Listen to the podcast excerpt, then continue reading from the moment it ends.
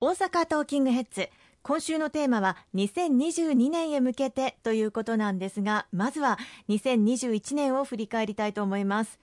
明けてすぐ1都3県に緊急事態宣言が発令されましてその後大阪にも発令されました。3月から5月に第4波そして7月から9月に第5波と続きました、まあ、政府もずっと対応に追われていたのではないでしょうか。そうですね。あの今年は本当にあの第3波第4波第5波と次から次へとしかも去年に比べてもその来る間隔が狭まってきている。感染力の強いデルタ株という、まあ、変異株の猛威にあの襲われた年だったというふうに思います。しかし一方でこの2月に始まったワクチン接種、まあ、当初はどれだけの量がどれぐらいのタイミングで来るのかなかなかわからないということで自治体も本当に苦労しながらこのワクチン接種準備を進めていただきましたけれども私どももあの全国都道府県にそれぞれワクチン接種対策本部を立ち上げまして国のさまざまな情報を各自治体に届け続ける。そして各自治体が抱えているさまざまな課題悩み例えば財源はどうなるのかとか人手の確保はどうすればいいのかとか会場の確保はどうすればいいのかのかとかあるいは途中から始まりました職域接種これも企業の皆様本当にご苦労されながらあの取り組んでいただきましたこうした一つ一つのワクチン接種の取り組みを支えそして後押しをしてきたあのこの1年間だったなと振り返って思いますね。ワクチン接種に関しては国費で賄うことを決められたのは本当に大きな出来事でしたよね。はい、これだけの規模のワクチンを全額国費で無償でやるといったことは日本はやったことはありませんでしたので、当初からまあ政府の中ではさまざまな議論がありました。去年の夏になりますけれども公明党の強い主張でこれは全額国費でやるべきだと、このパンデミックを収束させるために例えば数百円でも料金を取るようなことになれば接種をためらう、あるいは接種しなくてもいいと思う国民の皆さんも出てくるのは間違いありませんので、無償にできて本当に良かったなというふうに思いますね。合わせて3回目の接種につきましても無料でやるという方向性がこの秋に確認をできて今す。でに3回目の接種も無料で始まっております。そして今年の3月番組ではまあほとんど触れることができませんでしたがあの東日本大震災から今年はちょうど10年という節目の年となりました。そうですね石川さんもあの当時はよく現地を訪問されていたかと思います。思い返すとあっという間の10年だったんではないですか？はい。あのちょうど私が初当選させていただいたのが2010年の夏7月でした。それからわずか8か月後、うん、1年も経たないうちに発生したのが東北の東日本大震災。もう未曾有の国難と言っていい中で我々公明党は全議員が各被災地それぞれ市町村ごとに担当を決めて私はあの石巻中心にずっと入らせていただきましたけれども地域の皆様そして、え現場の地方議員の皆さんとも連携をしながら石巻市の復興にありとあらゆる努力をあの重ねてまいりました。その時の経験というのは本当に大きく、うん、私にとっても希少な財産になっていまして、まあ、その後のさまざまな災害大阪でも2018年には大阪北部地震がありましたし、また台風の被害というものもありました。この大阪でも押し寄せてきたさまざまな災害の際にお役に立ってたんではないかというふうに思います。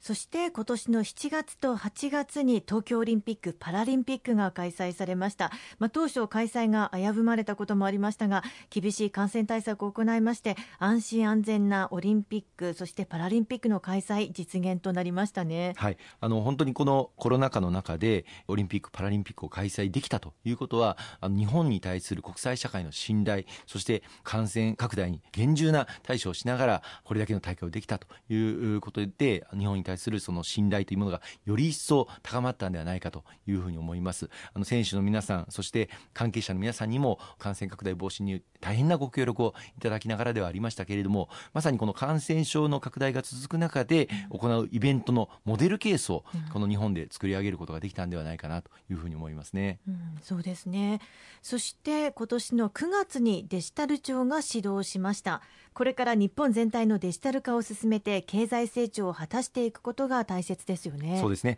去年の一人10万円の給付につきましてももっと日本の社会がデジタル化が進んでいればもっと早くお手元にお届けすることができたというふうに思います。やはり日本の行政そして経済界も含めて社会全体がデジタル化の遅れというのがもう顕著にあの現れております。これを一気に前に進めすべての行政サービスをオンラインで完結することができるという社会の実現に向けて進んでいきたいと思います。ただこれは地方自治体も含めてあのご尽力いただく必要がありますので国と地方自治体よくよく連携をしながらあのそれぞれの地方自治体が別々のソフトを構築したりとかシステムを構築したりするとより複雑でややこしいことになりますので、やはり国がある程度プラットフォーム的なシステムを作ってそれに地方自治体の皆様が乗っかっていただく活用していただく、そういう形が望ましいと思いますので、まあ、デジタル庁の果たす役割っていうのは非常に大きいと思いますね。そしてますます連携というのがキーワードになってくるということですね。そして秋には自民党総裁選を経まして岸田内閣が発足衆議院議員選挙が行われました。再び公明党と自民党の連立合意を経て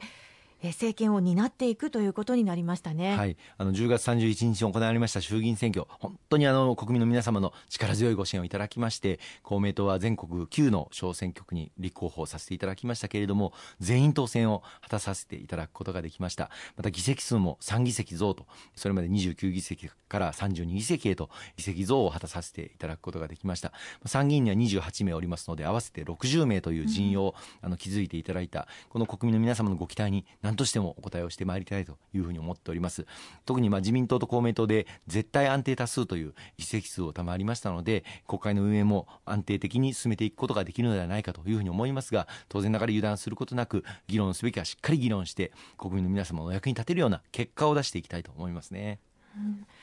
特に石川さんの中でこう印象深かったことというのはどんなことが終わりですか？今年は特にあの最初の話に戻りますけれどもやはりワクチンの接種これをいかに円滑に進めていくかということに注力した1年でした。大阪府下でも43市町村それぞれ本当に悩みながら、うん、国からの情報も2点3点するということに振り回されながらワクチンの接種準備そして接種体制の整備取り組んでいただきました、まあ、本当にあの悩んでいらっしゃるさまざまな自治体の声を国政に届けけ回答を引き出してその回答をまた自治体にお届けをするというこの往復作業をずっとやらせていただいて、まあ、おかげさまで当初はまあ1日あたり50万件ぐらいの接種数でしたけれども菅当時の内閣総理大臣が1日100万件をやるんだというふうに大号令を出した後一気に加速度的に接種数が増えて1日120万回から150万回の接種が順調に行われた、まあ、このことが秋の第5波を収束させた私は最大の要因だと思いますし、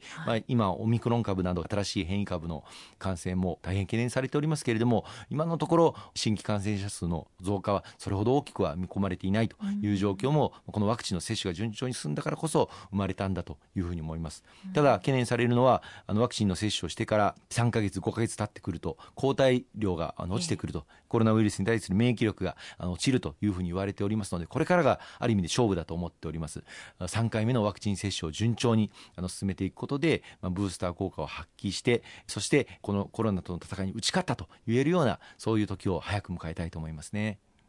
後半は主に来年へ向けてのお話詳しく伺っていきたいと思います。後半もどうぞよろしくお願いいたします。